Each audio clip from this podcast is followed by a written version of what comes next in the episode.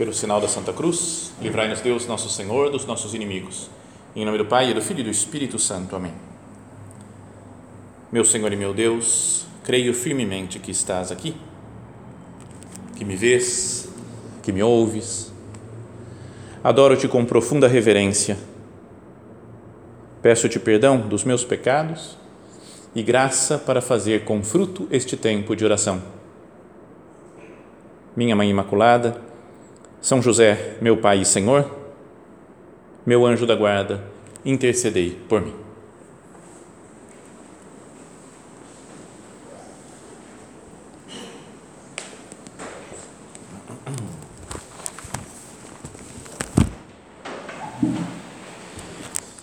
Nós estamos entrando já na Semana Santa, que é a semana mais importante né, do, de todo o ano litúrgico, que nos prepara para a festa mais importante de todo ano né, da nossa vida, que é a Páscoa, né, a ressurreição de nosso Senhor.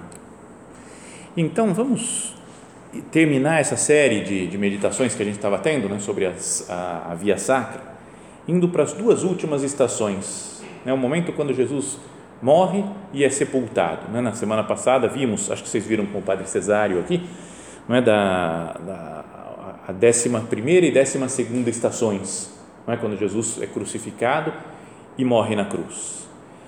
Então agora a décima terceira estação da Via Sacra diz Jesus é despregado da cruz e entregue à sua mãe.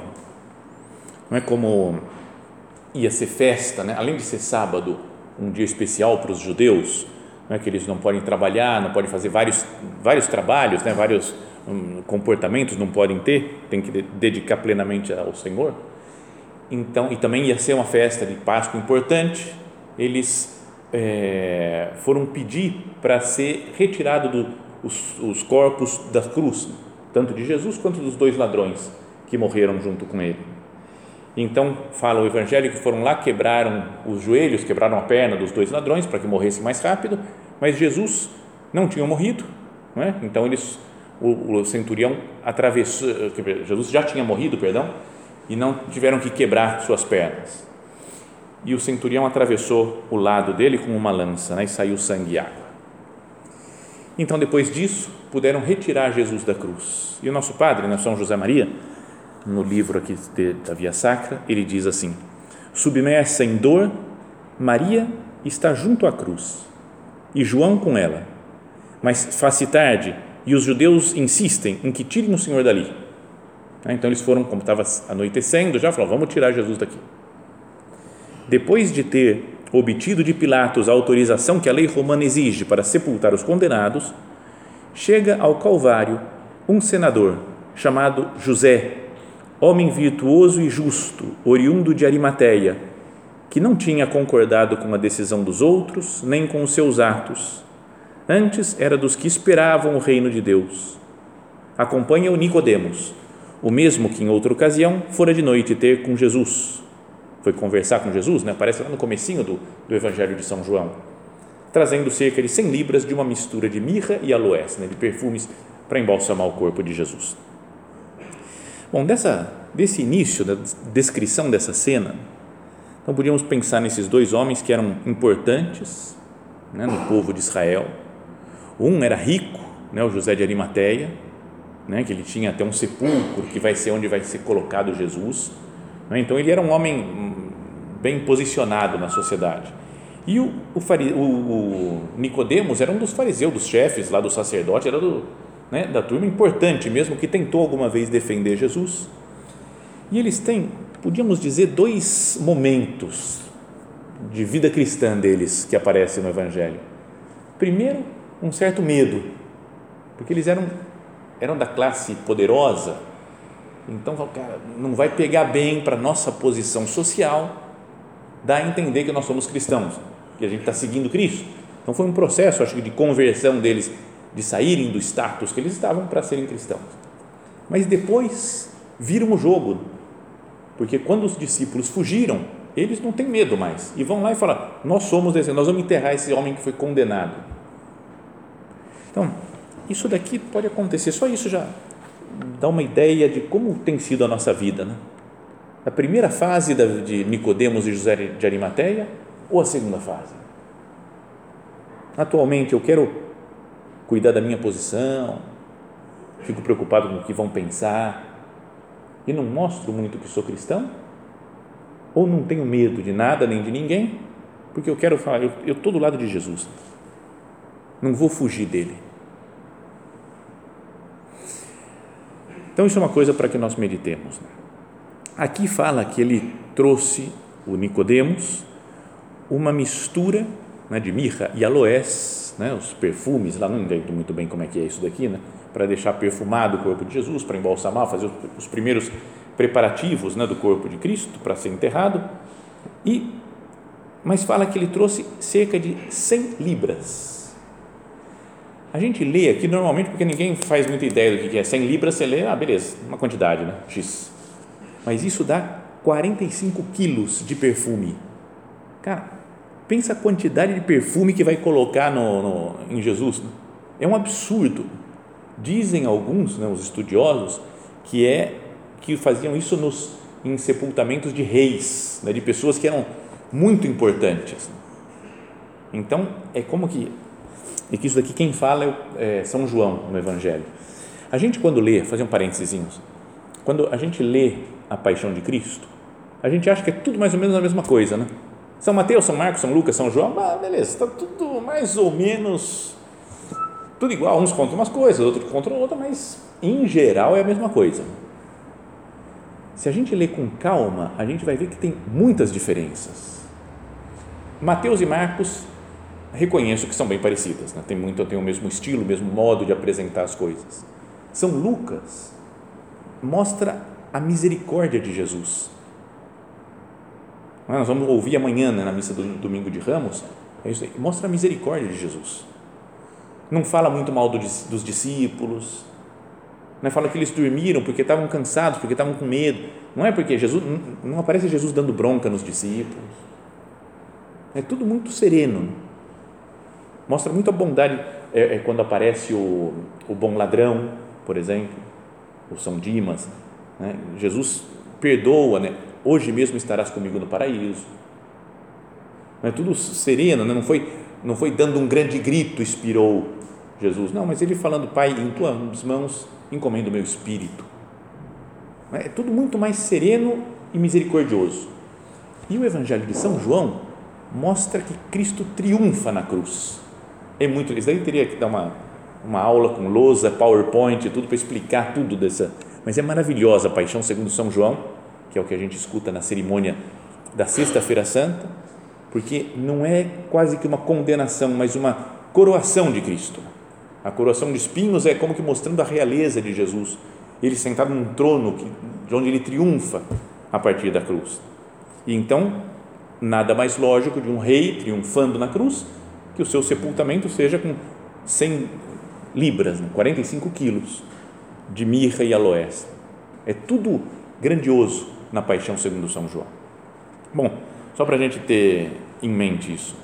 Daí continua a, a, essa passagem aqui do, do, do da, da 13 terceira estação, dizendo, não eram esses dois conhecidos publicamente como discípulos do Mestre. Não tinham presenciado os grandes milagres, nem o tinham acompanhado na sua entrada triunfal em Jerusalém. Agora que o momento é mau e os outros fugiram, não tem medo de expor-se pelo seu Senhor. São José Maria gostava dos dois, né?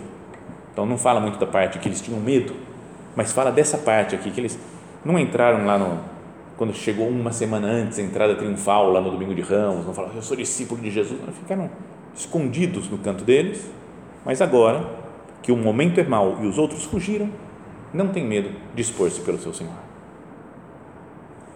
Para que nós pensemos na nossa vida atual, na sociedade atual que nós estamos, e podíamos dizer, o momento é mau. Né? Outros fugiram, alguns cristãos fogem. Atualmente ele dá testemunho de Cristo, de preservar a fé cristã. Que nós sejamos desses que não tem medo de expor-se pelo seu Senhor. Tomam ambos o corpo de Jesus e o deixam nos braços de Sua Santíssima Mãe. Renova-se a dor de Maria. Né? Então eles retiram E ainda que não, fale isso daqui assim, desta maneira no Evangelho, mas fala, o que, que eles devem fazer logo que retiraram? Maria estava lá vendo Jesus morrer. Não, não, não deve ter voltado para casa. Né? Então, o natural é que o filho morto seja colocado nos braços da mãe. E isso é que é representado em muitas obras de arte, né? Na, no estilo que se chama Pietà, né? que é essa cena né? da, de Nossa Senhora carregando Jesus. Conhecidíssima, famosa, né? a Pietà de Michelangelo, lá na Basílica de São Pedro, no Vaticano, uma coisa, uma obra maravilhosa.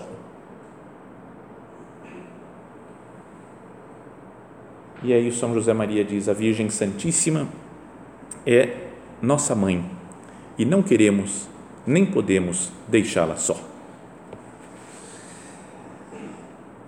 É o momento em que seu filho morreu, está sentindo uma dor tremenda, Maria Santíssima, e é, está lá nos seus braços com Jesus.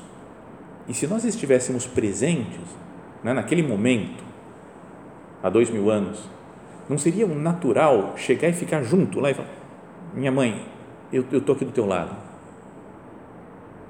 Quando morre uma pessoa querida, uma pessoa jovem, por exemplo, que morre, e está a mãe do lado do caixão, tem que ser muito insensível para não ir lá cumprimentar a mãe, né? Você fala, ah, sei lá, né? Ah, sei lá o que ela está sentindo. O, o, normal é ir lá e falar, ó, oh, pelo menos estou rezando por ele, não sei o que falar, né?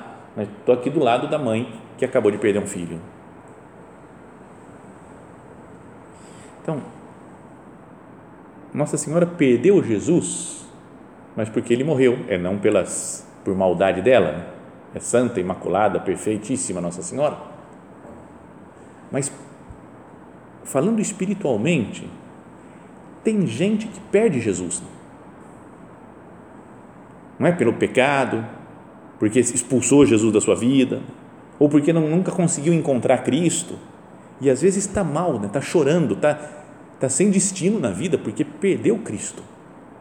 O caso de Nossa Senhora é diferente, só a, a construção da frase é a mesma. Né?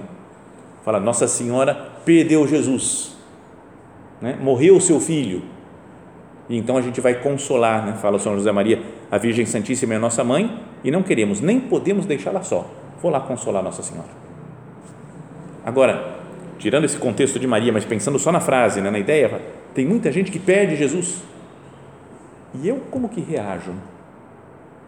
Falo mal, fim da picada, o cara está sem Cristo, o cara está sem Deus, é um ateu, pagão, e fico jogando pedra e falando mal? Ou também penso que não queremos, nem podemos deixá-lo só? Quem está longe de Deus, será que não precisa que eu me aproxime e leve Jesus de novo para a pessoa que está tá sofrendo, né? que está chorando, porque perdeu Jesus? Décima quarta estação, última estação da Via Sacra. Ainda que muita gente em muitos lugares coloque uma décima quinta estação, que é Jesus ressuscitando, mas aí já não tem muito a ver com isso. Jesus ressuscitou, mas para mim não tem nenhuma lógica. Né? Está no momento de só o sofrimento que se faz na Sexta-feira Santa. Não é? não é como que a ressurreição é outro, tá, outro, outro patamar, como falava o cara do Flamengo, né? nem lembro mais quem falou. Outro patamar a ressurreição não é como uma das. Jesus caiu pela primeira vez, caiu pela segunda vez, caiu pela terceira vez e ressuscitou. Não, é, é muito superior a qualquer coisa. Né? A ressurreição é, é o que dá sentido para a nossa vida. Então, acabou. Quarta, décima quarta estação, última estação da Via Sacra. O corpo de Jesus é sepultado. E São José Maria diz: muito perto do Calvário, num horto, José de Arimateia tinha mandado talhar para si um sepulcro novo na rocha, e por ser véspera da grande Páscoa dos judeus, é lá que põe Jesus. Depois José rolou uma grande pedra à entrada do sepulcro e retirou-se. Jesus veio ao mundo sem nada e sem nada, nem mesmo o lugar onde repousa, foi-se-nos embora. Pobreza de Jesus. Nasce numa gruta emprestada lá, que não era dele, e morre numa outra gruta, né, numa, rocha, um sepulcro na rocha, que não era dele também, emprestado por José de Arimateia. E é o Salvador do mundo, e vem sem nada e vai embora sem nada. alguns fazem uma comparação né, alegórica, assim, de que num jardim, no jardim do Éden, o homem caiu pelo pecado. E depois, num jardim, Jesus foi sepultado para redimir a humanidade outra vez, para levantar o homem. E São José Maria escreve dizendo: A mãe do Senhor, minha mãe. E as mulheres que tinham seguido o Mestre desde a Galileia, depois de observarem tudo atentamente, vão-se embora também. Cai a noite. As mulheres, temos que reconhecer aqui entre nós, não pode falar muito para elas, não, mas em geral são muito mais fortes do que nós elas aguentam mais a dureza. Parece que a gente é fisicamente a gente é muito mais forte. Né? Não é? A gente dá uma, uma, uma pasta para carregar uma mulher, fala, não, deixa que eu te ajudo, você está carregando um monte de mala, deixa que eu te ajudo, ó. Aí a mulher e cai, você fala, não, deixa, eu levo cinco malas, não tem problema, não precisa levar nenhuma. Não é porque é muito mais, não sei, a constituição física nossa é muito mais forte. Às vezes o modo de falar, por exemplo, é mais impositivo, mas no sofrimento, em aguentar a dor, as mulheres são muito mais fortes. São fortes, são fiéis.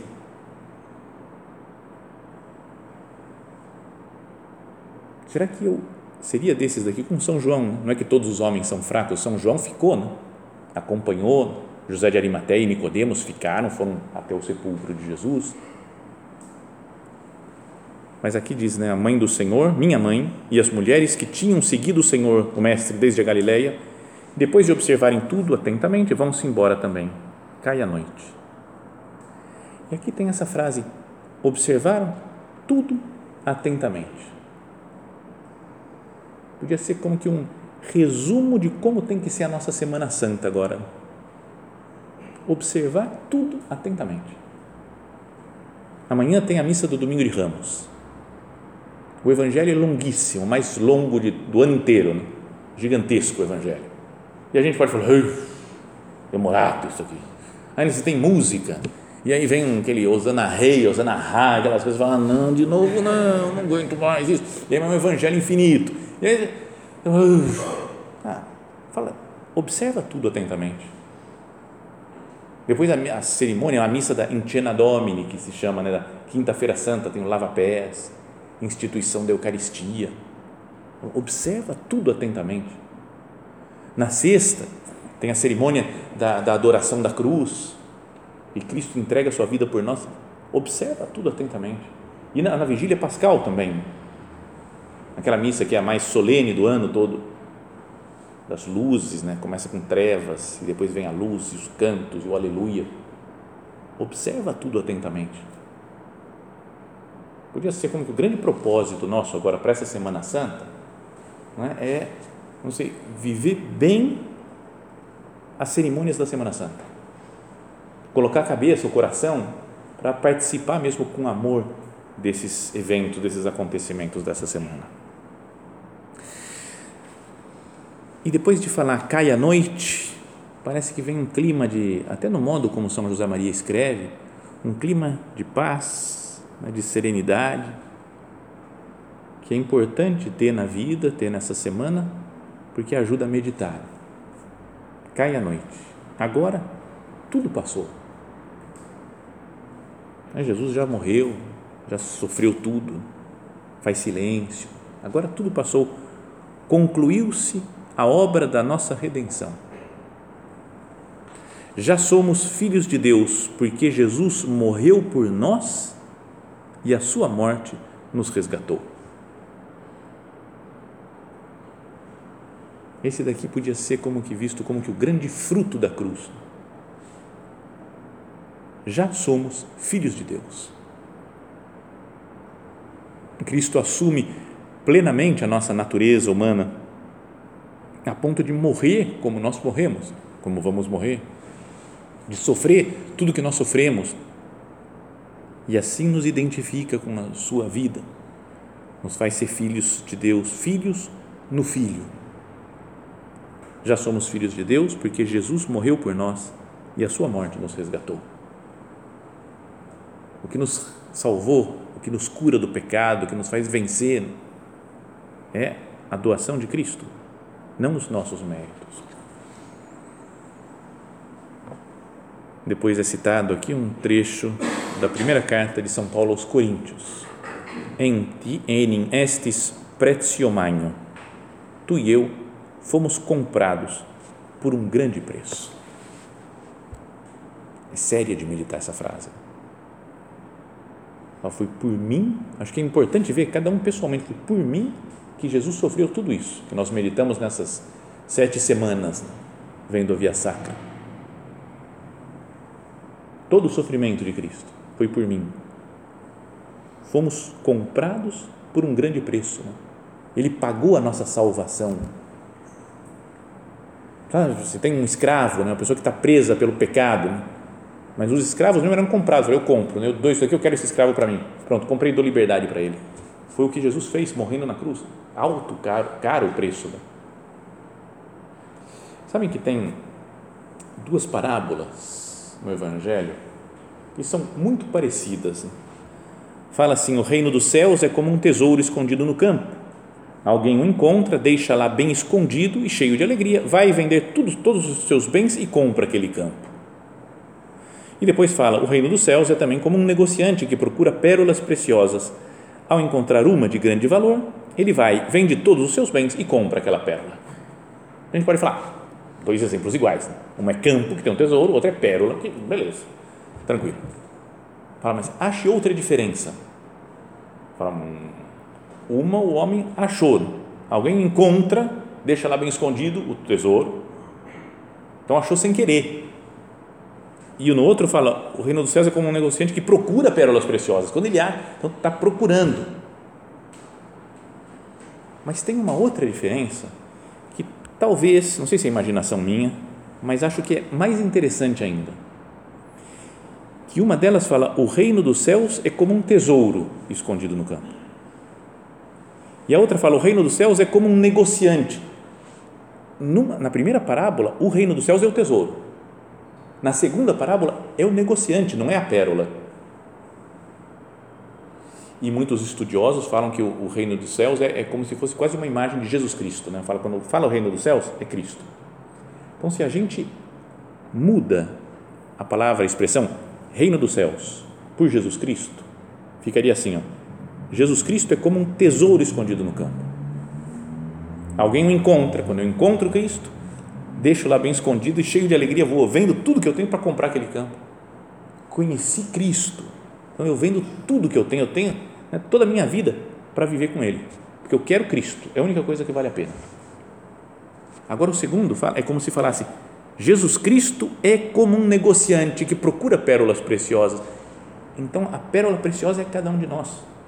Quando ele encontra uma de grande valor, fala: Esse daqui é meu filho, meu irmão. Então ele vai, vende todos os seus bens e compra. Ele vendeu a vida, entregou a vida, foi até a última gota de sangue por amor a nós. Jesus fez essa parábola, a parte da parábola, da pérola, ele colocou em prática já. Que a gente saiba colocar do tesouro também em prática. Eu também vou deixar tudo. Né? Vou vender todas as outras preocupações para estar com Cristo.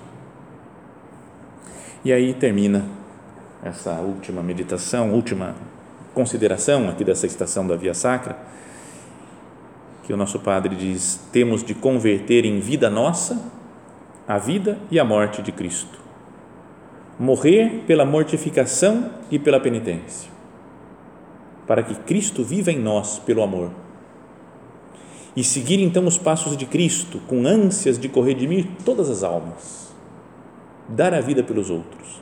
Só assim se vive a vida de Jesus Cristo e nos fazemos uma só coisa com Ele.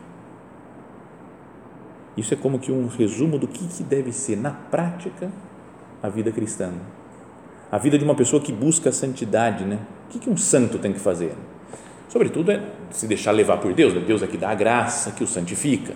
Toda esse, essa obra maravilhosa de Jesus Cristo de morrer, dar sua vida por nós é o que é o que nos santifica.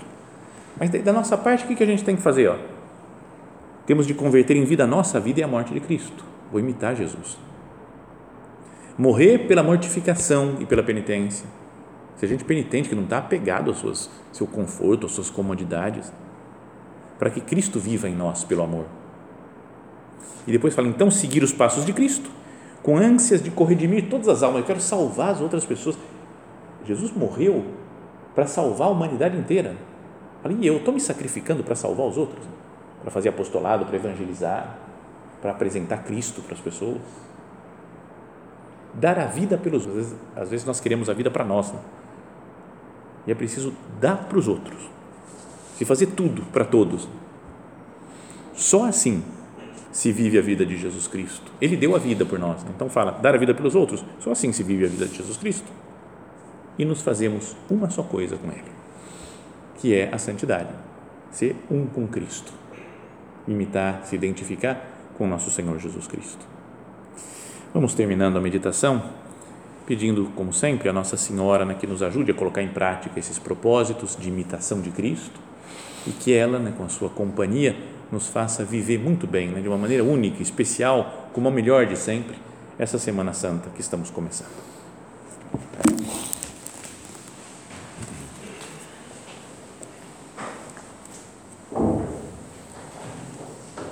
Dou-te graças, meu Deus, pelos bons propósitos, afetos e inspirações que me comunicaste nesta meditação. Peço-te ajuda para os pôr em prática. Minha Mãe Imaculada, São José, meu Pai e Senhor, meu anjo da guarda, intercedei por mim.